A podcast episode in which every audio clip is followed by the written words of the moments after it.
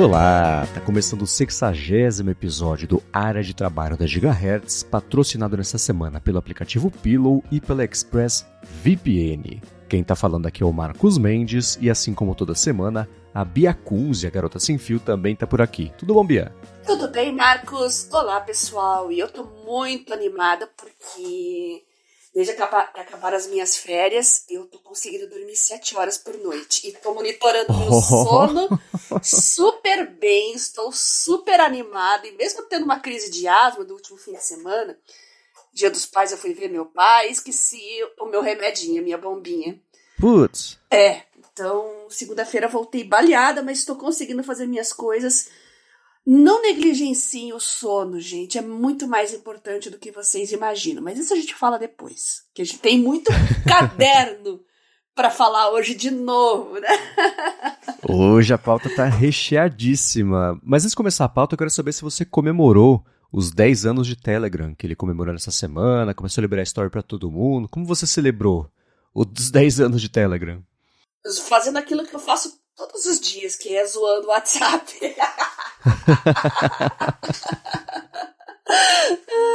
Muito bom, é meu um aplicativo favorito de mensagens disparado.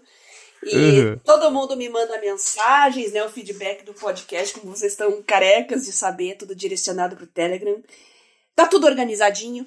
Eu não apago ninguém, todo mundo que escreve para mim eu guardo numa pastinha específica, então fico com os contatos lá não apago nenhum feedback, organizo por temas, por assuntos, a parte de trabalho, a parte de estudos, então.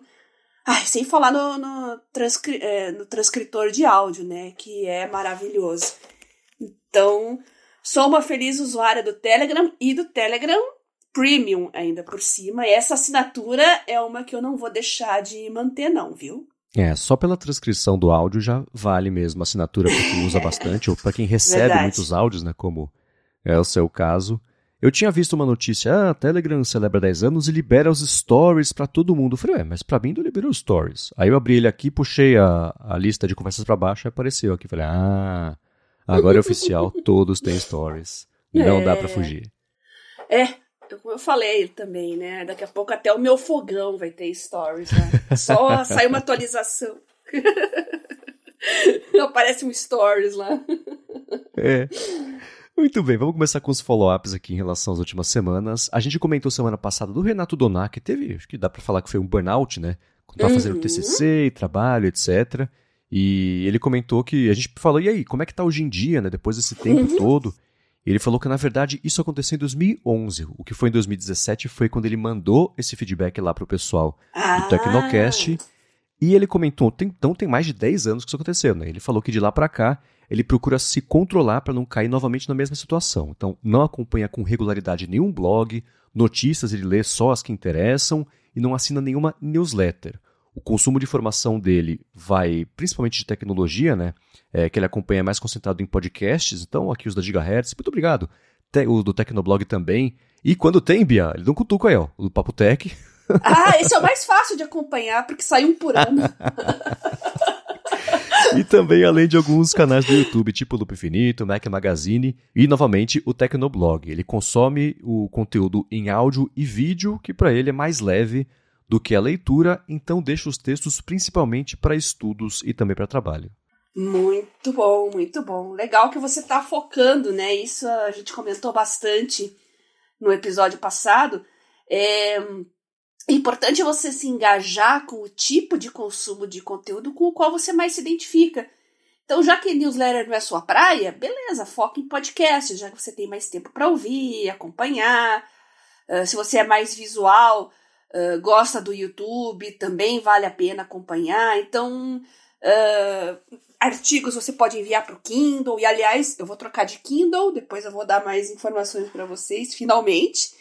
Eu oh. descobri que os Kindles que eu tenho, o mais antigo é o primeiro, de primeira geração, o de o terceira e o de quarta. o meu mais novo é o de quarta geração. Eu tô em choque absoluto.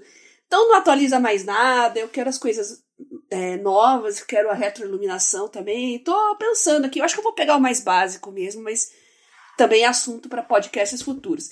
Mas voltando aqui ao que o Renato falou, Se você se dá bem com Kindle, joga seus artigos no Kindle. Se você se dá bem com podcast, foca tudo em podcast. Se newsletter é uma coisa que mantém aí o seu consumo sob controle, foque em newsletter. Cada um é cada um. Isso que é o mais importante, né? Manter o foco. Uhum, é. E olha que coincidência, sabe de quando que é o Kindle de quarta geração? De 2011, uh. lá de quando o Renato Doná quase teve o piripaque dele. Caramba! então faz tempo. Né? Nossa, né? é verdade. Muito bem, seguindo aqui com os follow-ups, a gente comentou de armazenamento na nuvem, principalmente quando a privacidade é um fator crítico, e o Mariano Silva falou que a recomendação dele é o Proton Drive, que além da criptografia de ponta a ponta, que lá eles chamam de E2EE, e End-to-End Encryption, né? Uhum. É, eu falei um E a mais, mas vocês entenderam. O serviço conta também com criptografia de acesso zero, ou seja, nem quem oferece, no caso a Proton, conseguiria descriptografar o conteúdo porque não tem acesso às chaves privadas. E a gente resolveu. Esse é um assunto que é bem interessante, bem vasto, que dá para aprofundar bastante. E a gente vai fazer o seguinte: na semana que vem, a gente vai dedicar o episódio a isso, com direito à participação de um convidado especial que vocês vão ter que escutar aqui o episódio para saber quem é, mas é alguém que manja muito desse assunto e vai ter muito a ensinar aqui pra gente. É, e eu vou ficar bem de ouvinte porque eu, eu quero aprender mais sobre isso. então vamos seguir. Aqui a gente comentou. Na verdade, você falou que está pensando aí em, em uhum. o lance de pagamento, de criação de conteúdo do Twitter e etc. Uhum. E eu falei, ó, tem que ver direitinho, porque né, a segunda leva de pagamentos aí já está atrasada, sem previsão de acontecer. Ela aconteceu e ainda não existe, ninguém conseguiu entender exatamente a proporção entre quanto que vem de dinheiro e quanto de, de visualização os conteúdos chegaram não parece ser uma coisa proporcional, né, que dá para fazer um cálculo rápido ali, mas foram anunciadas novas regras também, Pia, e acho que aí é uma coisa que impacta uhum. talvez os seus planos e é bom todo mundo saber, né? É, para você receber o, esse pagamento, né, seja lá qual é a proporção, caiu agora a necessidade de, de, invés de, de, em três meses serem 15 milhões de visualizações que você tenha gerado, só 5 milhões de visualizações. Bacana. Uhum. O problema é que agora só vão contar como visualizações as feitas por quem assina o que agora virou X Premium, que antes era o Twitter Blue. Matou, e aí né? limita, bast é, limita bastante, né? Eles têm, eu encontrei o, os dados, é, porque isso ainda está acessível por meio de APIs, então dá para saber. Eles têm hoje 830 mil assinantes desse uhum. X Premium e a tá. taxa de adesão tá bem baixa. Talvez por isso eles estejam apertando para fazer esse tipo de coisa, né? Mas uhum. entre 1 de julho e 10 de agosto foram 94 mil contas só que aderiram aí ao X Premium. E é só e Estados Unidos mesmo, né? Então, é, Difícil parece saber que sim. esses números Exato, englobam né? o quê, né? Tá bem nebuloso isso. É. E além de agora, para receber essa grana também, é, a conta tem que ter pelo menos 500 seguidores. Para aí entra no programa de, de criação de conteúdo para destravar a possibilidade de receber, etc.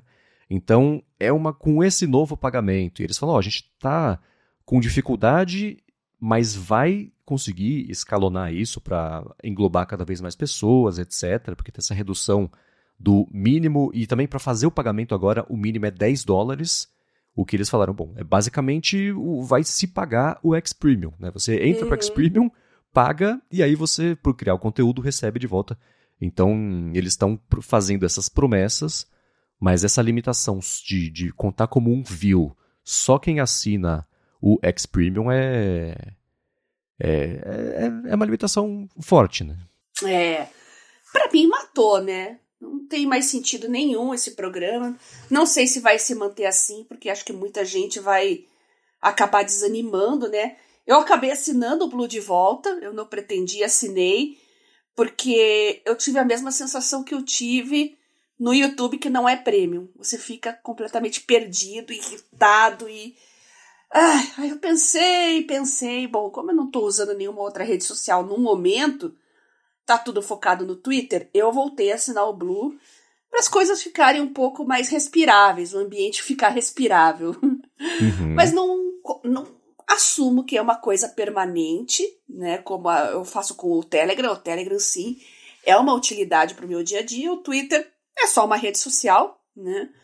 E quanto ao YouTube Premium, eu uso para estudar, né? Então, Estou uh, sempre assistindo vídeos de professores, de técnicos de laboratório. Uh, é horrível quando você está estudando, fazendo anotação, se concentrando.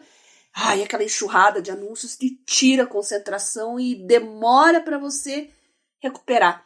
Então, de rede social, vamos dizer assim, e seus satélites, fica nesses três aí: YouTube, Twitter e Telegram, né? Então, mas vamos ver. Vamos ver o que, que o tempo vai vai fazer, o que, que vai acontecer. Vamos ver se esse programa aí de criadores de conteúdo vai se manter com essas regras. Desse jeito, realmente não está nem um pouco atraente, na minha opinião.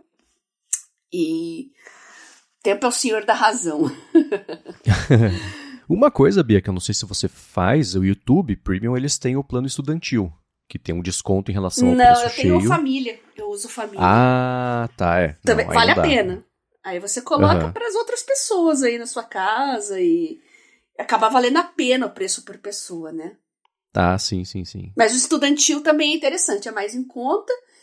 E a família também, se você tem filhos e é, outras pessoas aí que moram com você, vale muito a pena assinar também. Sim, especialmente agora que eles faz uma semana anunciaram que vai ficar mais caro. Eu não lembro os preços, quanto era, quanto ficou, mas vai ficar mais caro, então é uma coisa bem relevante e especialmente no YouTube, né? Eu acho que a, a divisão do peso entre o anúncio e o conteúdo, ela é pesada, porque os É. conteúdos geralmente, né, tudo bem que se você está estudando, são conteúdos mais longos, vídeos mais compridos, mas para ver um vídeo de 40 segundos, você vê duas propagandas de 15, não faz o menor sentido. Aham. É, e às vezes eu estudo, eu estudo com a televisão também, né? E o pessoal comentou muito assim, usa adblocker e tal, só que daí isso pressupõe o uso de um navegador, e na televisão não tem como. É. ah, não dá pra fugir, gente. Cada um é cada um. Não dá, e- é, é Ah, tem é que botar o dinheiro complicado. pra onde tem no seu tempo, não tem jeito, né? Verdade. Mas vamos seguir aqui então, e já que a gente está falando sobre esse assunto, eu vou tirar o primeiro minutinho aqui do episódio para agradecer o primeiro patrocinador do episódio de hoje, que é o aplicativo Pillow. Olha só, Bia, que você estava falando, falando agora há pouco sobre dormir mais e usar Uhum. acompanhamento, etc. O Pillow é um aplicativo que é basicamente o seu assistente para você melhorar, entender primeiro, melhor a sua noite de sono e melhorar a sua rotina de sono. Então, se você tem um Apple Watch, é só você usar, claro, instala o Pillow, libera ele, usa o Apple Watch para dormir e pronto, ele faz todo o acompanhamento de forma automática. Ou então, se você quiser, se você pode, você pode colocar, por exemplo, o iPhone ou o iPad ali no lado do travesseiro quando você for dormir, e ele também faz esse acompanhamento. Ele tem uma função que é bem bacana de alarme inteligente. Então você falou, ó, quero acordar às 8 da manhã. Das 15 para as 8 às 8. Ele vai ver quando que você vai estar no estágio mais leve do sono e aí ele te acorda que você vai ter uma disposição muito maior do que acordar no estágio mais pesado do sono, com o limite, claro, do horário que você falou que você quer acordar para você acabar É. não perdendo esse alarme por culpa do pilo, né? Importante. Uhum. E uma outra coisa bacana também é que ele oferece a opção de usar machine learning para categorizar os sons que acontecem durante a noite. Então, ronco, apneia do sono, fala também. Ele faz essa análise, é local, nunca vai para a internet, eles se preocupam muito com privacidade e a interface dele é bem fácil de navegar para você poder explorar, entender melhor cada detalhe aí da, da sua noite de sono e os algoritmos que eles usam para fazer isso estão sempre evoluindo de acordo com os estudos aí é, mais recentes também sobre o sono. Quem usa o Pillow com Apple Watch também curte ver a análise da frequência cardíaca durante o sono, então a queda, a variação da frequência também, até, por exemplo, o nível de oxigenação do sangue, dependendo do modelo, frequência da respiração também, e como eu disse, eles têm uma preocupação gigante com privacidade, então tudo é criptografado, armazenado de forma segura no aparelho, e se você quiser fizer opt-in, aí sim, isso vai para a cloud, exceto a análise do som, que essa sim acontece só no aparelho e nunca vai para a internet. Por fim, para Apple Watch tem complicações, então você cadastra um, um dado, uma categoria específica, bate o olho de manhã e pronto, já se informa sobre o seu sono. E para saber mais sobre tudo que o Pillow oferece, é o seguinte: vai em pillow.app, tem link na descrição do episódio. Ele é grátis na App Store com uma assinatura opcional para liberar tudo que o app tem a oferecer e é traduzido totalmente para o português, uma coisa bem bacana. Então vai lá, pillow.app, eu uso, eu recomendo, vale dar uma espiadinha. Muito obrigado ao Pillow pelo patrocínio de mais esse episódio do Área de Trabalho e pelo apoio a toda Gigahertz. É, duas coisas que eu não fico sem é monitoramento de sono e café logo de manhã. Mas sabe, é uma coisa muito importante que o Pillow tem e que eu acho fundamental é esse sistema inteligente de alarme. Porque acordar quando você está na fase mais leve do teu sono, você acorda, tum, pula da cama, parece que você está descansado. Agora, uhum. acordar quando você está no sono mais pesado, nossa, você fica lento. Algumas vezes você acorda meio bêbado, assim, não sabe direito o que aconteceu. Já teve essa sensação de dormir e acordar meio de ressaca, sendo que você não bebeu nada? É porque uhum. você despertou de uma forma brusca, às vezes na, na fase mais densa, né, mais pesada do sono, e essa interrupção faz com que o teu sistema demore um pouquinho para pegar no tranco. Então você fica por um tempo assim meio atordoado, sem saber direito o que, que aconteceu. Então, muito uhum. obrigado ao pessoal do Pilo por patrocinar o área de trabalho e eu recomendo que quem não conhece pelo menos baixe e experimente porque monitoramento de sono é sim uma excelente ferramenta de produtividade. Sim, e vou te dizer mais. Desde que comecei a usar aplicativos para fazer esse monitoramento, o que você falou, né? Já você parece que não acorda muito descansado e tal. Isso tem uhum. muito a uhum. ver com exatamente. Você pode ter dormido super bem, acordou na fase pesada do sono, fica com aquela sensação de que você dormiu super mal. E nem sempre é assim. E olhando uhum. sempre os dados, todo dia acordou, vai lá ver os dados, você aprende a entender como você está sentindo em relação à sua noite de sono. Você diferencia, por exemplo, se você dormiu bem e está descansado por causa disso se você dormiu mal, mas acordou no estágio leve, então você acorda diferente. Essas coisinhas com o uso mesmo, o consumo do dia a dia dos próprios dados, do dado da, da vida da pessoa mesmo, ajudam bastante a entender isso, entender e melhorar. Então, obrigado ao Pilo mesmo pelo patrocínio desse episódio. E vamos lá, seguindo aqui com os assuntos e updates e feedbacks em relação à semana passada. Aconteceu uma coisa muito curiosa aqui em casa. Para fazer toda a pesquisa dos Commonplace Books, eu esbarrei claro, na história não só do Moleskine, a marca, uhum. mas dos cadernos, né? Que Moleskine é uma coisa, a gente até comentou rapidinho, mas nem todo mundo sabe. É uma, ah, o Van Gogh usava Moleskine, Beethoven usava Moleskine. Não é exatamente assim. Moleskine nasceu em 97. O, o tipo de caderninho, ele é muito mais antigo, né? Porque eles é do, do material inglês que é Moleskine, que aqui em português é oleado, que é uma coisa meio encapada, meio plastificada, que usavam na lombada do livro para deixar que ali é uma parte que é mais frágil, né? Então, se Pras molhou ali, ia começar a molhar as partes. Né? Exato. Então, uhum. é, era uma proteção extra ali. Isso passou a ser couro e etc. Diferentes jeitos aí de fazer a costura. E o Moleskine se apropriou, se apropriou não, né? Ele fez a marca e, e fez muito bem o trabalho de marca uhum. para virar referência, tipo Gillette, aquilo tudo que a gente já, já conhece, né? Então, uhum. Magipack, né? Então, é. É, o Moleskine mesmo nasceu em 97, etc. E aí é, a gente gravou aqui o área de trabalho. No dia seguinte, a Larissa no Instagram me manda uma coisa que o Moleskine tinha anunciado para ela. Escuta, você já viu isso aqui? Eu falei, caramba, cara. Eu usando aqui meu computador com VPN, mesmo assim, por conta da conexão, e ela chegou aqui, conectou no Wi-Fi, apareceu para ela uma propaganda justamente da Moleskine. E é de uma coisa bacana. O que eu procurei. Uhum. E, e tá fora de estoque, não sei porque eles anunciaram, mas ainda assim é o Smart Writing Set, que é uma caneta que digitaliza também o que você está escrevendo no seu caderninho, que eles esperam que seja um Moleskine.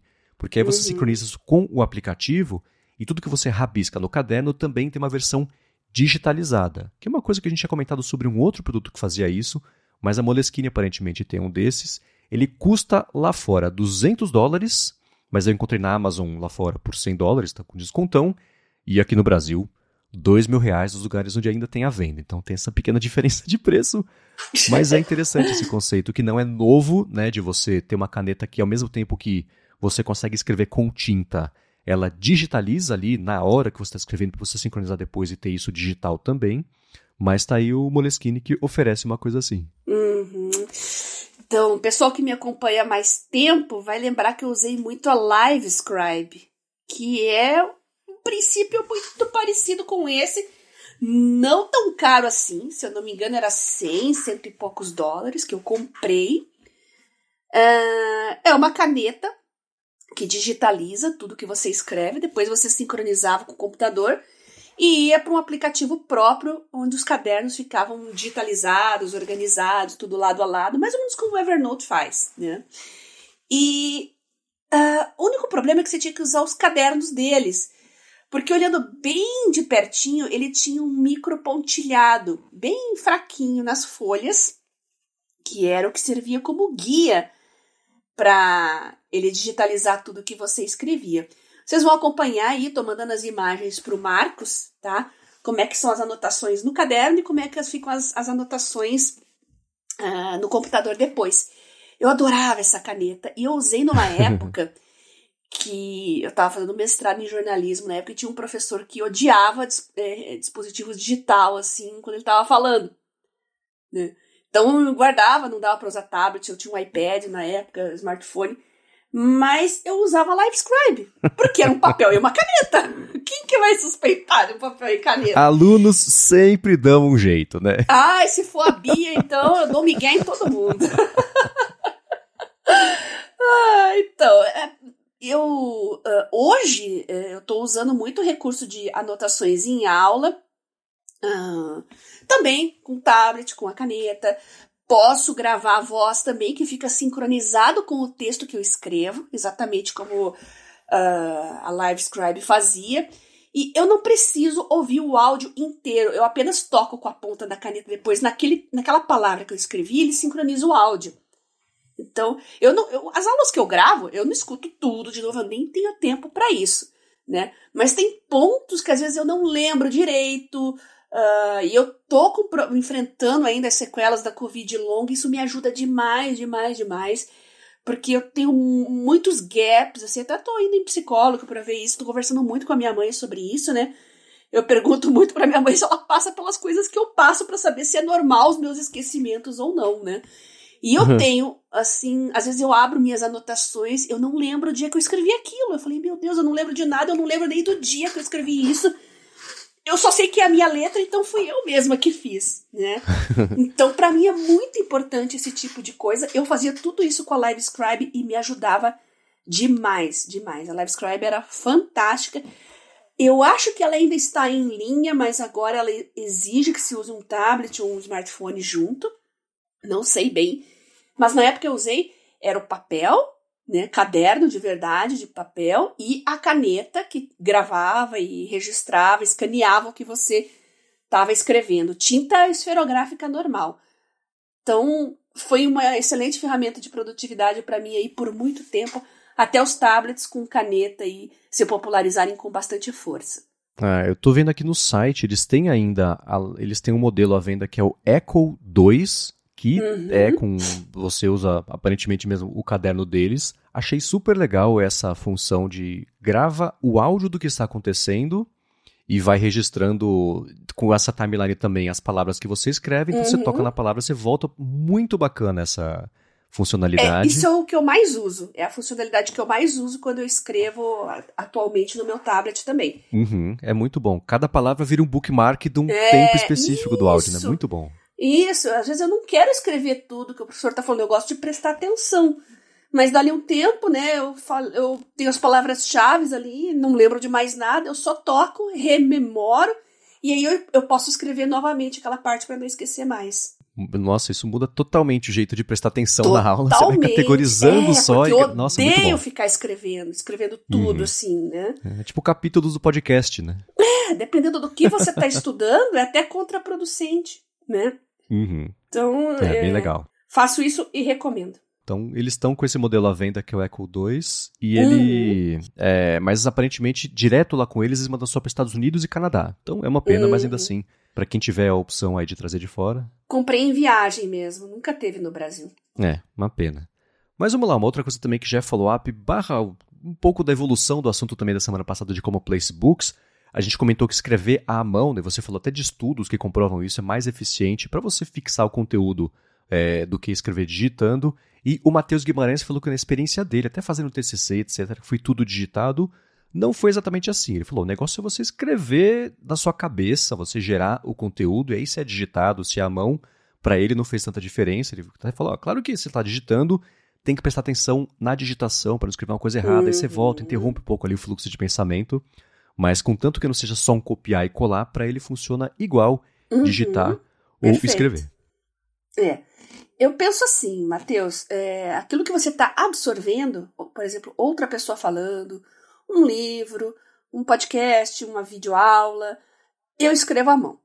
Agora, as coisas que saem da minha mente e eu quero colocar no papel, organizar o pensamento, enfim, uma coisa que eu estou, de certa forma, criando, eu digito, tá?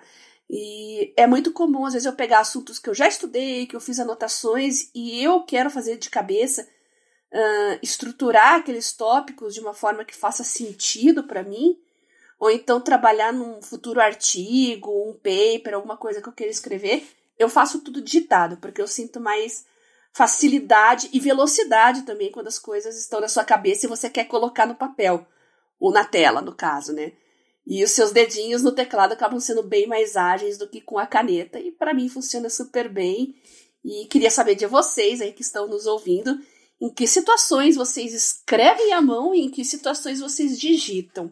Então vocês podem mandar para mim, se vocês tiverem imagens, inclusive, podem mandar no meu Twitter, arroba garota sem fio, no Telegram, que é arroba Bia Kunze, vai como uma mensagem privada, ou no próprio site do podcast, gigahertz.fm feedback. Mandem as suas impressões pra gente que a gente comenta aqui no podcast. Muito bem, mandem lá que a gente adora receber esse tipo de coisa. E um feedback que chegou foi do Gabriel Rosendo, que falou que é bem curioso a garota sem fio falar que não usa tecnologia para escrever. Mas caneta também é tecnologia. Caneta é, e papel é, também é tecnologia. Não, mas eu entendi Se o dá que pra ele quis dizer, né? é tecnologia. Ele tá falando de bits e bytes, entendi. Uhum. E ele comentou, né, que apesar de concordar, uma coisa que ele não conseguiu fazer na vida dele ainda é exatamente isso de adotar, de adotar anotações à mão e principalmente é, para ser menos uma coisa para carregar no dia a dia, né? Então, você tá com o telefone, vai usar o caderno também, é uma coisa mais para carregar. Né? E aí ele falou que pegando esse gancho mais voltado para o mundo profissional, ele viu o Notes Plan, que eu vou deixar o link na descrição, que tem muito a pegada de bullet journal. Ele falou que daria, e ele fala que sim, né? É, para usar até como coisa pessoal também e não só para profissional. E ele falou que confessa que nunca tentou, mas comentou, né, que esse, o Note Planner ele deixa você organizar suas notas do jeito que você prefere, não é uma coisa engessada de estrutura, uhum. né? Então, desde pasta simples até você fazer um bullet journal digital mesmo, até usar um sistema que eu não conhecia, a gente pode falar já sobre ele, que é o uhum. Zettelkasten, que é, é Zettel é as fichinhas né, em alemão lá, e é tudo armazenado localmente e disponível nos dispositivos que você usa. Então vou deixar aqui na descrição o Noteplan. Você conhecia o, primeiro o Noteplan e depois esse método Zettelkasten? É, tô olhando aqui. Zettelkasten, deve ser se for alemão, né? Aham. É. Uma ferramenta pessoal para pensar, escrever. Interessante, eu vou dar uma pesquisada, eu não conhecia. Bullet Journal eu fiz já, eu fiz enquanto no ano da pandemia, o primeiro ano da pandemia, 2020, funcionou porque eu estava presa em casa, não precisava carregar minhas coisas por aí. Eu acho que numa vida normal esse tipo de, de sistema, né, bullet journal, não funcionaria para mim porque dá muito trabalho manter e organizar. Aí tem um pessoal que prega um sistema mais simples que sem enfeitar muito, sem criar categorias, né, simplesmente vai fazendo lista e vai riscando também não funcionou porque eu me perdi completamente nas listas, né? Não adianta, eu vou ali um, no, no, Eu uso o Todoist, né? Eu preciso lembrar de alguma coisa. Ontem eu tava conversando com o Marcos. Ah, preciso mandar para ele os cadernos. Eu só peguei o smartphone ali, eu já tenho um atalho para inserir uma nota rápida, enviar para o Marcos os cadernos das anotações, babá. Pronto, e cheguei em casa, botei um alarmezinho ali e já mandei para ele. É muito mais prático, até porque caderno de papel não tem alarme. Mas eu estou usando um sistema misto. eu tenho aqui por escrito também no papel, já mostrei para vocês aquela agendinha que tem a semana em duas páginas, tem a semana inteira. Então, é uma coisa que me distancia um pouco quando eu estou muito presa no digital, né? Eu quero só fazer uma lista, né? Eu tô com as minhas coisas ali, deixa eu fazer uma lista que eu vou fazer essa semana. Isso, vou estudar isso, isso, vou ler isso, isso, isso, especificamente para estudos. E funciona super bem. Mas esse sistema aí eu vou dar uma pesquisada e qualquer coisa eu retorno nos próximos episódios para falar o que, que eu achei, quais são as minhas impressões, né? Gosto de conhecer novidades. Aham. Uhum. Vendo por alto, a gente pode se aprofundar quando for falar mais sobre isso, É, são fichinhas é. autocontidas, então toda a ideia de um assunto, por exemplo, tem que estar nessa fichinha, e você pode numerar e ter subfichinhas. Então, um assunto de estudo, uhum. por exemplo, é como se fosse, pensa no artigo da Wikipedia, que você tem a árvore de navegação ali sobre um tema, e você fazendo essas numerações é que nem você fazer. Você falou que caderno não tem link, né? não tem. Mas ainda Verdade. assim é isso. Você linkar a, as fichas entre elas. Então você tem a ficha 1, aí tem a 1A, 1B, 1C, uhum. 1A1 dentro dessa. Então é uma, uma árvore é, relacionada aqui. Bem interessante, interessante, vou deixar na descrição. E você se aprofundando nisso, a gente pode também trazer uma discussão mais a fundo sobre isso. E obrigado ao Gabriel Rosendo por ter mandado esse feedback. E ele também lembrou, Bia, que o Evernote tem um aplicativo de escaneamento, né, que a gente falou sobre isso, que é o Evernote Scannable, né? É verdade. Eu tomei conhecimento dele uh, quando eu não estava usando mais iOS, então eu nunca testei ao contento, não. fiquei mais no Android. É, não sei se tem para Android hoje, eu acho que não, acho que ele é exclusivo para iOS. E é muito bom, viu? Muita gente que eu conheço usa, já vi uh, prints e das imagens, dos scans que ele faz. Então, quem está usando Evernote aí, vale a pena uh, manter o Evernote Scannable ali como uma ferramenta junto, agregada. Isso aí você está certa, pelo menos no site do Evernote diz que é só para é. iPhone ou iPad. Exato. Agora, gente, uma coisa que você comentou que ia trazer aqui para esse episódio, que eu estava bem curioso para saber esse levantamento, uhum. as impressões de discutir sobre isso, é dos livros de anotações, sejam eles os commonplace books, sejam diários, sejam os bullet, como é que chama, bullet journals, uhum. de pessoas notáveis, né, que podem servir de inspiração para quem estiver pensando em fazer algo assim, adotar alguma coisa assim no dia a dia. E você fez um levantamento muito bacana. Por onde você quer começar a falar disso? Poxa, ah, então, como é que pessoas notáveis fazem as suas anotações? É, notáveis e anotações, né? Ficou, ficou engraçado. É pessoas anotáveis. Tem, tem um livro chamado Notable Notebooks, que eu te mandei também. É um livro mais voltado para crianças, mas a gente vai falar deles mais pro final, porque que eu recomendei esse livro. Mas eu acho interessante ver como é que pessoas que se destacam em alguma, de alguma forma naquilo que fazem organizam as suas anotações e seus pensamentos. Né? Não só para você se inspirar, mas entender o processo criativo delas também. Né? Então a gente tem, tem uma seleção aí, tem vários, né? Por exemplo, Leonardo da Vinci, uh, a Marie Curie, que eu comentei no podcast passado, cujos cadernos estão trancados numa caixa de chumbo, né? Porque são uhum. radioativos. E tem de tudo. Tem pessoas de exatas, pessoas de humanas, de biológicas, Charles Darwin também. Uh, que inclusive os cadernos ele, vocês encontram a íntegra na internet, quem tiver curiosidade para conhecer. Aliás, muitos desses cadernos aí, principalmente de 200, 300 anos, vocês podem achar Muitos deles na, na íntegra, dando uma pesquisadinha aí no Google, vocês encontram. E um outro fato curioso, um pouco antes da pandemia, eu estava com um projeto de escrever alguma coisa sobre como é que as pessoas escrevem é, é, em duas vertentes. Primeiro, para processo criativo e segundo, para memorização. Memorização, no caso dos estudantes ou pessoas que lidam muito com uma carga enorme de informações que elas precisam ter na ponta da língua. E a minha referência nesse segundo caso sempre foi o Rubens Evald, o falecido crítico de cinema, né? Antes da pandemia, meu projeto era marcar uma reunião com ele, só que aí começou a pandemia e infelizmente ele acabou vindo a falecer também. Nossa, porque eu já conheci ele 20 anos atrás, quando eu fazia faculdade Nossa. de rádio e TV. Ele sempre foi uma pessoa extremamente acessível para conversar. E ele mantinha cadernos. Vocês devem se lembrar dele narrando o Oscar, né, nas cerimônias uhum. da televisão. Passava rapidinho, tudo ao vivo ali, cenas de filmes antigos, e ele repetindo, ah, esse filme tal, tal, do ano tal, diretor tal. A pessoa ainda dava um resuminho ali do que se tratava o filme, você ficava de boca aberta. Vocês devem se lembrar disso, né? Uhum. Falei, meu Deus, como é que ele tem essa memória? Isso sempre me deixou muito intrigada.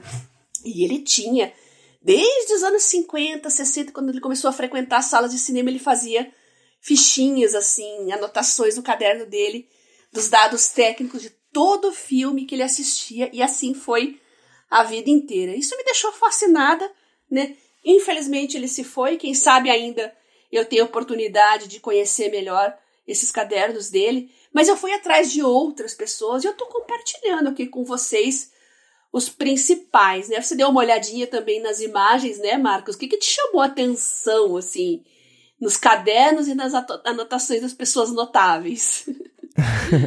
o que eu achei curioso é que dá para você agrupar um pouco do, do, do, perfil da pessoa com o estilo de caderno. Então, os cadernos do Isaac Newton e do Da Vinci são super parecidos. Eles não têm. É, eu vou falar o respeito, mas não respeitam a, a horizontalidade da página. Então uhum. tem coisa virada para um lado, para o outro, tem coisa torta, coisa por cima da outra, né? O Da Vinci, especialmente, ele parecia usar o caderno, pensa no Moleskine e vira 90 graus, né? Então as páginas ficam widescreen. Ele é. parecia usar isso, só que nem sempre, tem coisa meio de lado, né? É, assuntos misturados nas páginas, então a gente tem essa ideia de que da, da, cabeça caótica desses inventores renascentistas parecia ser isso mesmo, que no caderno é assim. E ele especialmente escrevia ao contrário, espelhado para ninguém copiar as anotações dele, então tinha ali um, um, a primeira criptografia, tá? bom, ele inventou um monte de coisa de criptografia, criptex. Né? Criptografia né? analógica, gente. Exatamente, né? Então vem dele basicamente o conceito de criptografia e não é um exagero, né? Vou deixar aqui na uhum. descrição sobre isso. É, aí é, você pega, por exemplo, os tanto da Marie Curie quanto do Einstein também, tudo mais espaçado, mais. É, não sei se eram rascunhos que foram depois transformados em anotações, mas parece que não, né? Tem um outro rabisco, uhum. outra rasura ali, só que mais estruturado, tudo horizontal, espaço de leitura mesmo, né? não dá aquela claustrofobia uhum. caótica, criativa que dá quando você tem muitas ideias ali para colocar num papel só. É, mas de todo mundo, né? Então você pega, por exemplo, do próprio Darwin, também é mais parecido ali com o do Newton e do Da Vinci, que tem, tem desenho misturado com anotação, misturado com equação, misturado com outra coisa. Uhum. Então, essa multidisciplinaridade das páginas aparece mais nesse pessoal mais inventor, né? E artistas também é, é inevitável, né? Tudo muito mais gráfico. Então, os cadernos do Van Gogh, um monte de Nossa, desenhos e rascunhos né? que podem ter virado ou não pinturas, mas uhum. tá ali, uhum. uma obra que você bate o olho e você sabe que é o Van Gogh pelo estilo dele, feito só com uma caneta tinteiro, né? Não sei. É. Junto de uma carta pro irmão e um, outra coisa junto. Então, tem também essa essa multidisciplinaridade, né? Você no texto você vê que tem sempre tem um campo de centeio ou uma, uma lua com estrelas, que é coisa super recorrente ali nos quadros do Van Gogh, né? Misturado com carta pro, pro Theo, que era o irmão dele, que era o agente dele. Agente não, né? não sei se era agente nessa época, mas uhum. que era o, o, o manager dele é, na época. Né? E um que você mandou que eu achei bacana também foi do Gay Talese, que é um jornalista que era do Times, depois virou escritor também. E o dele me lembrou mais o seu estilo de fazer as coisas, porque tem uma codificação pois por é. cores, né? É uma, tudo bem que o acesso a coisas coloridas hoje em dia está maior do que nos anos 1600, né? Uhum. Mas ainda assim me pareceu, se você me falasse que isso aqui é um estudo seu em inglês, tirando a letra meio garranchada, que eu sou a mais bonita, eu acreditaria. eu sempre quis entender por que eu amava o texto do Gay Talese, o processo criativo dele, uh, tudo. Aí quando eu vi as anotações dele, eu falei, poxa vida, a gente foi separado no nascimento. ai, ai, então, ele para quem não conhece os livros dele, ele é, ele é, do jornalismo literário, né, a área dele. Ele tem um conto muito famoso que todo estudante de jornalismo em algum momento teve que ler ou fazer algum trabalho na faculdade, que é o Frank Sinatra está resfriado. Que ele foi atrás do Frank Sinatra fazer uma entrevista com ele e ele não deu a entrevista porque ele estava resfriado. E agora, como é que eu vou entrevistar o Frank Sinatra? Ele conversou com todo mundo, o círculo próximo do Frank Sinatra, e escreveu o melhor perfil de uma pessoa, sem ser a pessoa, de todos os tempos. É simplesmente maravilhoso. Leiam, tem traduzido em português, mas se você lê em inglês, né, no idioma original, vale a pena ler em inglês também. É uma obra-prima. E uma curiosidade, ele não usava cadernos. Você tá vendo essa anotação dele aí toda coloridinha e tal? Ele também fazia fichas. Só que uma curiosidade, ele usava as, as embalagens das camisas que ele comprava. As camisas vinham é, durinhas ali, embaladinhas, e elas tinham uma espécie de papel cartão, que era para a camisa ficar no lugar. Então ele recortava esse papel cartão da, das caixas de camisa para fazer as fichas dele. Então, é bem curioso. Tem vídeos, gente, na internet das fichas dele. Um, as, as, gavetas de arquivo suspenso, aquelas gavetas de ficha. Vocês vão achar na internet esses vídeos do escritório dele, como é que ele organizava as anotações dele. E escritor tem um estilo muito diferente de cientista, porque se você vai escrever uma obra literária, ficção ou não ficção, né? Você tem que construir aquele universo que, que você vai retratar no livro. Então é normal que escritores tenham cadernos só para desenvolver o perfil de cada personagem. São coisas que não, não são no livro. É um trabalho pré-livro que você constrói o perfil dos personagens, os ambientes. Se é um país estrangeiro, né, onde se passa a história, faz um mapa, coloca ali as cidades próximas para onde que os personagens vão se deslocar. Isso é, é bem interessante.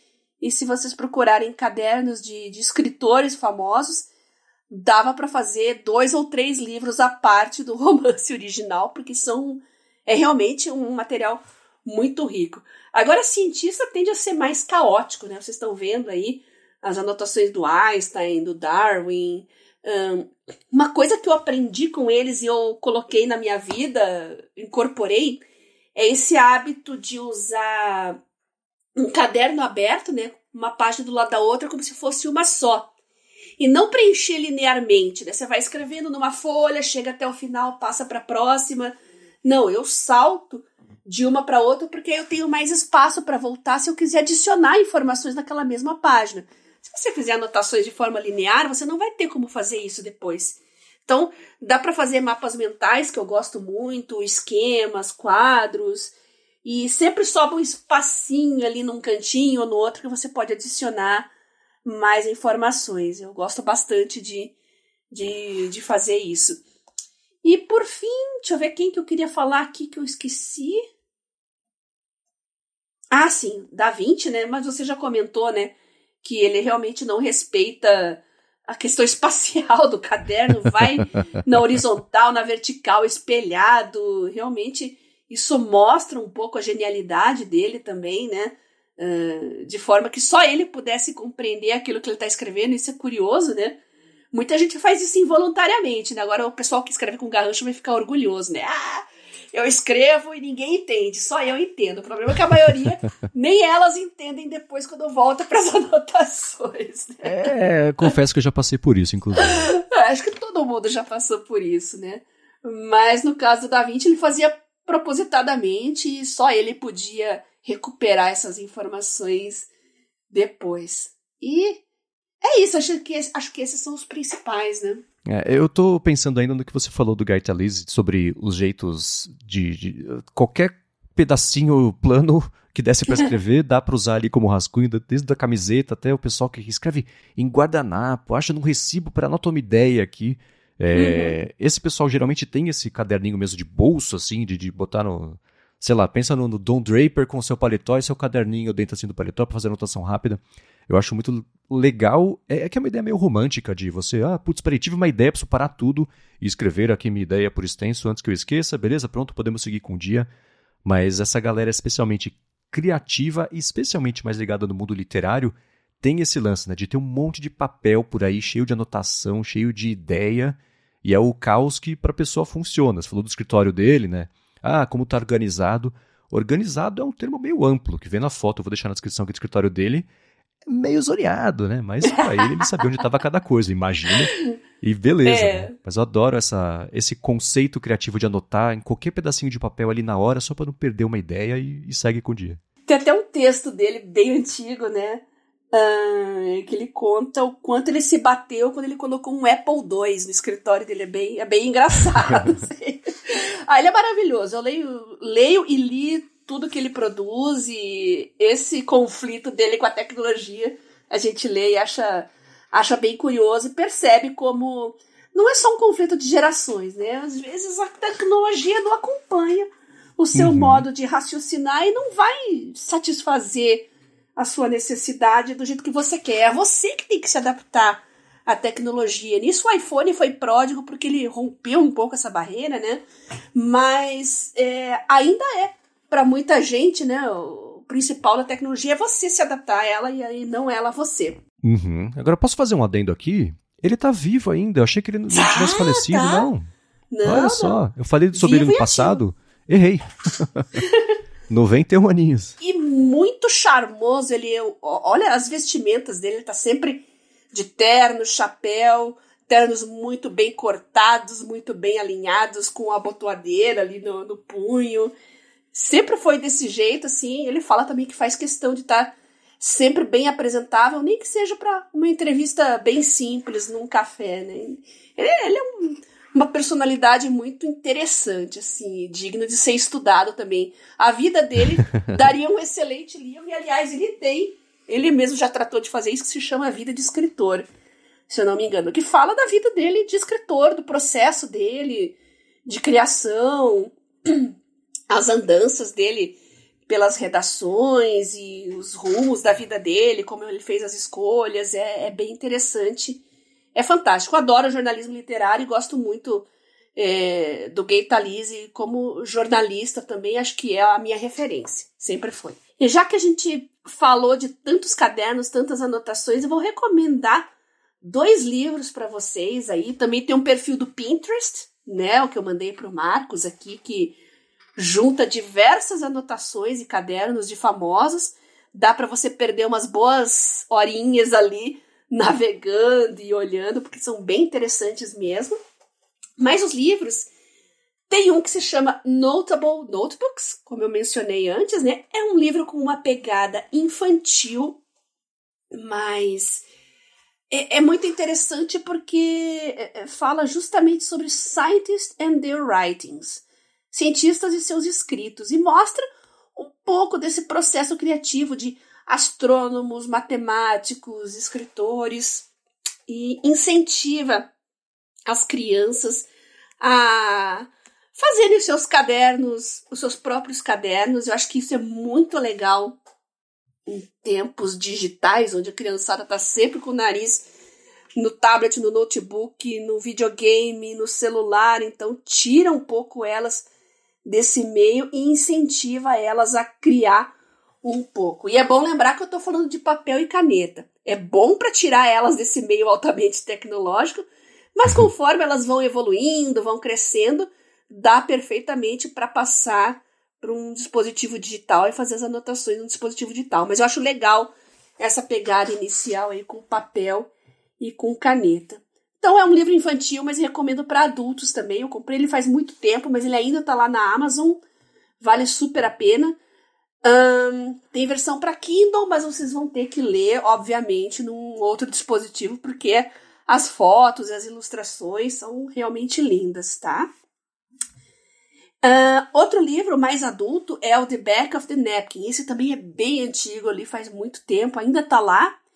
Tem versão expandida, tava olhando aqui, voltando a olhar. Basicamente é, como o nome diz, né? The Back of the Napkin. Sabe quando você tá fazendo um brainstorm de alguma ideia, não tem papel e caneta e você pega um guardanapo mesmo e começa a rabiscar ali? É por aí. Então, basicamente, ele fala sobre esse processo criativo de fazer brainstorm de ideias de uma forma mais visual, esquemática, com desenhos. Não precisa ser desenhista, não precisa ser bom em desenho. Se, só, se você só desenha pessoa no formato de palitinho, tá valendo, não tem problema. O importante é fazer o brainstorm das, das suas ideias sempre que elas surgem e de uma forma que você possa expandir aquilo e desenvolver depois. Então, quem quer aprender a usar melhor, você não precisa ser escritor, nada disso, cientista. É, é só uma ferramenta para o seu aprimoramento profissional e pessoal. Vale a pena investir nisso e esses dois livros aí são um excelente ponto de partida. Vou deixar é claro na descrição do episódio para quem quiser dar uma espiadinha. Eu me interessei particularmente pelo segundo, por esse negócio da, da ideia, É. né, anotação, a vida caótica, guardanapo aqui, escreve rapidinho, pronto, a ideia tá aqui. Vamos seguir com o dia, eu vou deixar na Legal. descrição aqui o link para quem quiser conhecer tanto esse livro quanto o primeiro também. E agora a gente vai fazer o seguinte: a gente vai responder duas perguntas que mandaram pra gente. A parte Uhum. do área de trabalho responde. Você pode mandar ou pra Bia no Telegram, ou pra mim nas redes também, que a gente vai falar já já, ou no gigahertz.fm barra feedback. Mas antes de trazer a primeira dúvida, eu vou agradecer a ExpressVPN que está mais uma vez patrocinando o área de trabalho com um desconto para você que quer navegar de um jeito mais seguro e também ver a web afora aí com mais possibilidades em relação ao que tem só aqui no Brasil. A partir da segurança é aquela coisa. Wi-Fi gratuito. Se você se conectou no do shopping, do hotel, do aeroporto, do avião, que nem sempre é de graça, mas ainda assim acontece a mesma coisa, que é o quê? Os seus dados são o combustível, o preço da conexão, porque o pessoal fica. O pessoal, né? Quem está oferecendo conexão fica de olho, coleta para análise os sites que você acessa, os aplicativos, por quanto tempo cada coisa, conteúdo de streaming, etc. E depois vende esses dados para institutos de pesquisa, na melhor das hipóteses, né? Então, com o ExpressVPN, isso não acontece. A sua conexão passa a ser criptografada e nem quem está oferecendo acesso à conexão consegue saber o que está acontecendo por ali. Então, isso é muito importante, especialmente para você que trabalha, por exemplo, em wi públicos, porque já sabe, né, os dados podem ficar expostos ou pior. Já a parte dos streamings é a seguinte: os catálogos da Netflix, do, até do YouTube, HBO Max, etc., aqui no Brasil, são diferentes dos catálogos de outros países. E com o ExpressVPN, você consegue, por exemplo, se conectar lá pela ExpressVPN pelo servidor dos Estados Unidos e você acessa o catálogo de lá dos serviços de streaming, que é diferente do catálogo aqui no Brasil. Estou vendo The West Wing pela Croácia, pelo HBO Max, por causa disso, porque eu adoro essa série, e não tendo HBO Max aqui no Brasil, a ExpressVPN resolveu esse problema para mim sem perder velocidade. Eles investem muito na estrutura para os dados irem e voltarem, mesmo com esse, essa volta maior que eles dão pelo planeta às vezes, para poder chegar aqui para você. Isso você não perde velocidade, você não tem que fazer no buffering, dá para ver no seu 4K, enfim, na, na, na, na qualidade que você escolher ou que você preferir. E para conhecer melhor a ExpressVPN, ver como é fácil configurar no seu telefone, no tablet, no computador, na TV, dependendo do modelo, ou até no roteador da sua casa, para tudo passar a ser criptografado ali de saída, faz o seguinte, vai em expressvpn.com barra de trabalho por meio desse link. Primeiro, você vai ter 30 dias de graça para experimentar sem colocar a mão no bolso, sem nem colocar a informação de cartão de crédito para testar a ExpressVPN. E aí sim, para contratar o plano anual, são mais 3 meses de graça só porque você acessou por meio do link expressvpn.com barra trabalho. Tem claro o link na descrição aqui do episódio.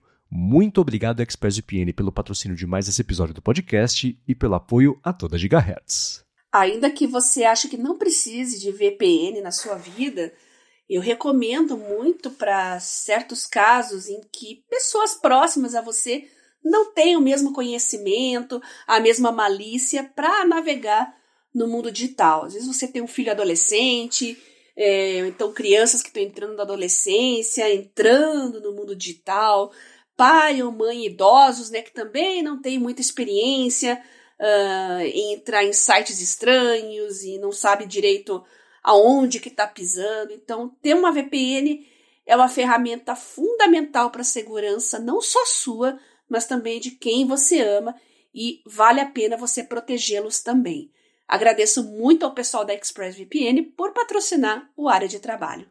Muito obrigado e vamos lá. A área de trabalho responde. A Gabriela Drummond falou o seguinte: estava ouvindo o episódio passado e Bia, você comentou sobre deixar senhas e outras coisas pessoais aí no lugar que a família consiga acessar caso aconteça alguma coisa com você. Ela falou que a mãe dela faleceu recentemente, sentimos muito por isso, e ela pôde perceber o quão importante é ter essas informações num lugar único, digitalizado, porque ela comentou que a mãe dela tinha um milhão de caderninhos com, com anotações, cada uma no caderninho, aquela confusão, né? Talvez possa ser uma sugestão de pauta para o podcast. Ela falou que não sabe se tem algum aplicativo específico para isso, mas agora ela está no pé da família inteira para ninguém mais passar por esse tipo de coisa. É, lamento pela sua mãe, Gabriela, e realmente é, esse é um problema, né? Perder, às vezes, de uma forma brusca, uma pessoa da sua família. Mas a questão dos caderninhos, com certeza, deve ter te ajudado bastante também de forma a organizar né, o que ela deixou. E no meu caso, né, não é, passei por experiências ruins e sempre tenho a ideia de que alguma coisa ruim possa acontecer se a minha saúde piorar.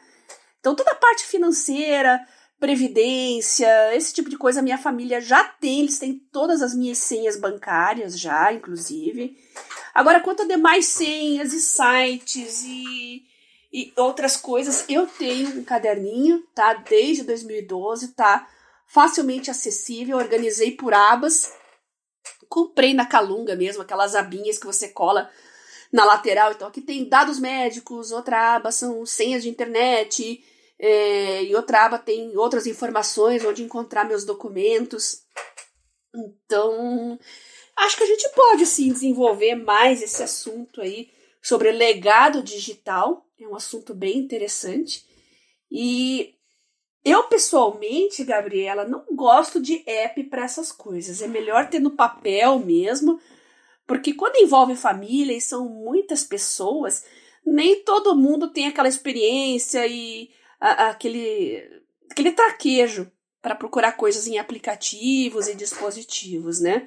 Então é melhor realmente num papel, numa pasta, em algum lugar que todo mundo saiba onde estão essas informações e assim todo mundo pode consultar e utilizar. Se tiver uma outra solução melhor, me falem, porque eu realmente gostaria de conhecer também, tá bom? Mandem pra gente, por favor. E a segunda pergunta para fechar o episódio de hoje veio do Rodrigo Teodoro.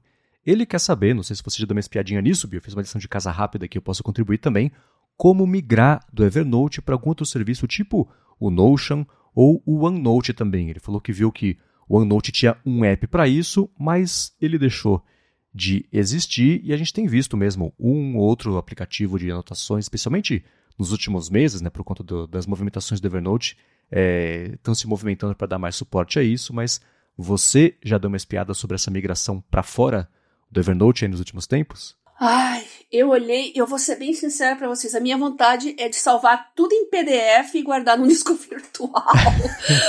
porque é muito complicado esses processos de migração, de transferência, e ainda mais porque as notas estão num formato só, né? Você tem notas à mão, você tem digitadas, você tem PDF, tem áudio. Ah, é complicado, né? E eu fiquei bem chateada em saber que esse app do OneNote aí foi descontinuado. Então a nossa busca continua cada vez mais complicada e mais heróica. A gente vai ter que dar um jeito de descobrir. Eu ainda não tô pensando em sair do Evernote. Eu vou esperar esse plano novo aí, essas mudanças pelo qual o aplicativo vai passar. Evidentemente, eu tenho backup de tudo, né? Claro, não vou correr riscos, mas eu quero ver o que, que vai acontecer, então eu não estou fazendo planos de migrar ainda.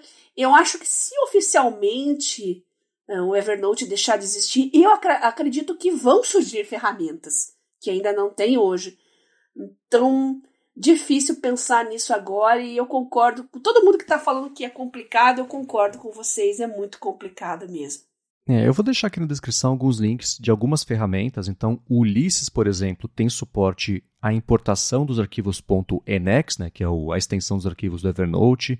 Obsidian também tem, a gente falou sobre ele recentemente, que disse, ó, oh, temos aqui uma ferramenta de importação para todos os, os, sistemas de anotação, mas que por enquanto é só Evernote, porque a gente está com pressa com isso. Então, é exclusivo do Obsidian para você importar só do Evernote mesmo. O Notion também tem esse mesmo esquema de você importar o arquivo .enex. No Mac, eu sei que o aplicativo de notas é, também tem, você vai lá, arquivo, importar, e você importa direto que ele dá suporte a isso também. E é curioso porque pesquisando sobre ferramentas para fazer esse tipo de importação, eu encontrei textos começando em 2018. Ah, o fim do Evernote, sabe como se parar? O Evernote está morrendo é. aí já faz quase 10 anos, né? Tá tudo... Pois é. é tipo o rock, né? Então, tem é, essa questão e eu encontrei um texto com uma dica bem valiosa do Tudo Celular, que é o seguinte: se você for no Evernote for assim, exportar notas, ele vai exportar tudo junto, pode ficar bem confuso. Então a dica que eles deram é a seguinte: vai até a seção cadernos, clica ou toca né, no botão direito ali, ou faz pra, toca para aparecer o menu contextual, para aí sim você escolher cada caderno e exportar os dados individualmente de cadernos, para não ser Boa. tanta mistura assim quando você for importar para um, um, outro serviço. É, as ferramentas que eu ouvi falar muito bem de quem já usou é o importador do Notion, tá? Eu nunca testei, nunca usei. Como eu falei para vocês, eu acho que isso pode mudar tudo muito bruscamente de uma hora para outra. Mais do que tem atualmente, eu acho que vale a pena vocês olharem aí o que o Ulysses oferece e o que o Notion também oferece, tá?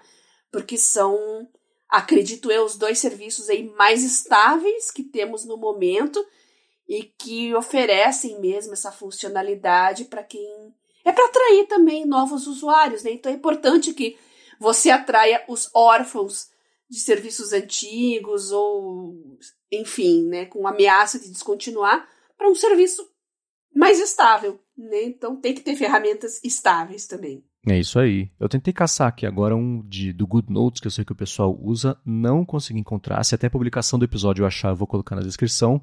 Mas um adendo sobre o Good Notes, que a gente já falou várias vezes sobre ele aqui no episódio, é que ele ganhou a versão 6 recentemente, com uma coisa bacana que é a integração com o Cloud, que é basicamente o chat GPT da Anthropic.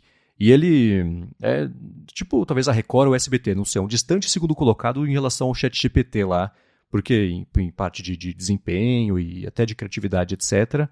E eles adicionaram coisas do tipo é, autocompletar de palavras e checagem também de grafia para alguns idiomas que português vai chegar, mas em inglês já funciona. E coisas tipo, ah, pega esse texto aqui, deixa mais comprido, deixa mais curto, resume, isso usando é, essa IA aí, que é a, a Claude. E eles também colocaram coisas tipo é, você fazer linkagem entre notas, que a gente acabou de falar como isso é importante, né? É, trouxeram também suporte à resolução de fórmulas matemáticas e problemas matemáticos escritos por extenso. Tem uma que eu achei ótima, que você pega o caderno do Da Vinci, né? Que tem aquela bagunça cheia de coisa anotada e tal. Aí você seleciona um pedaço e fala assim: organiza isso para mim. Ele coloca, mesmo que seja desenho, ele faz um desenho um pouco mais organizado, um pouco mais fácil de ler, de entender. Então pintaram várias coisinhas aí que podem ser interessantes para quem está no, no Good Notes, tem essa versão 6, e eles falaram que a parte da matemática eles vão implementar no Good Notes 5 também. Então, para quem usa, não quiser fazer upgrade, tem, não sei como é essa parte da grana, mas é uma versão diferente. Essa da matemática vai chegar. Vou deixar na descrição também aqui o link para quem quiser se aprofundar nessas novidades. Muito legal. Quem usa o Samsung Notes pode exportar também as suas notas em diversos formatos. Inclusive, eu, quando eu concluo uma disciplina, eu, eu fecho esse caderno, né? Vou salvar tudo lá no meu disco virtual. E eu salvo as anotações em dois formatos, a mesma nota. Eu salvo tanto no formato do Samsung Notes, porque aí se eu abrir, eu posso escrever por cima novamente, o áudio continua vinculado, ou posso exportar em PDF, no caso se eu quiser imprimir por algum motivo ou mandar para outras pessoas que não use o Samsung Notes, eu tenho em PDF também. Então eu salvo nesses dois formatos e fica tudo em pastas dentro do OneDrive. Então fica a dica aí para quem usa dispositivos da Samsung. Muito bem, para encontrar os links do que a gente comentou ao longo do episódio, vai em gigahertz.fm barra adtrabalho barra 60 ou dar mais piada nas notas aqui do episódio. Para você mandar o seu feedback, se você quiser, gigahertz.fm barra feedback. Ó que fácil, tem link na descrição também do episódio. Como sempre, muito obrigado ao Pillow e ExpressVPN pelo patrocínio aqui desse episódio da Área de Trabalho. Obrigado a vocês que deixam reviews, que avaliam, enfim, que recomendam o Área de Trabalho. E obrigado, é claro, você, Bia, por nos ajudar a entender como funcionava a genialidade por escrito aí do pessoal desde os anos 1500 aí até agora. Eu que agradeço você, Marcos, pelo convite para participar desse projeto. Nossos ouvintes que colocam ele em pé e fazem com que os nossas pautas sejam sempre muito ricas, com muitas dicas, sugestões, comentários. Os nossos patrocinadores que viabilizam ele. E vocês podem entrar em contato comigo, né? Ou pela página do podcast, que é gigahertzfm feedback, diretamente comigo pelo Telegram, arroba Bia Kunz. Você pode mandar uma mensagem privada, pode mandar um áudio, pode mandar prints, enfim, a liberdade é total. Ou então no meu Twitter, arroba Garota Sem Fio. Conte para mim se você é como aquele garotinho que tinha vontade de imprimir a internet. Eu, às vezes, tenho vontade de imprimir a internet. Muito bem, eu no Instagram, no Mastodon e Threads sou MVC Mendes, apresento aqui na Gigahertz o A Fonte toda segunda-feira com notícias e rumores sobre a Apple e toda sexta-feira o área de transferência com comentários gerais e discussões interessantes sobre tecnologia. Participo do Hipsters Fora de Controle da Alura toda sexta-feira lá no feed do hipsters.tech e por fim escrevo para o Mac Magazine todo sábado. Muito obrigado mais uma vez pela audiência de vocês e a gente volta na quarta que vem. Beijoca sem fio a todos e até semana que vem.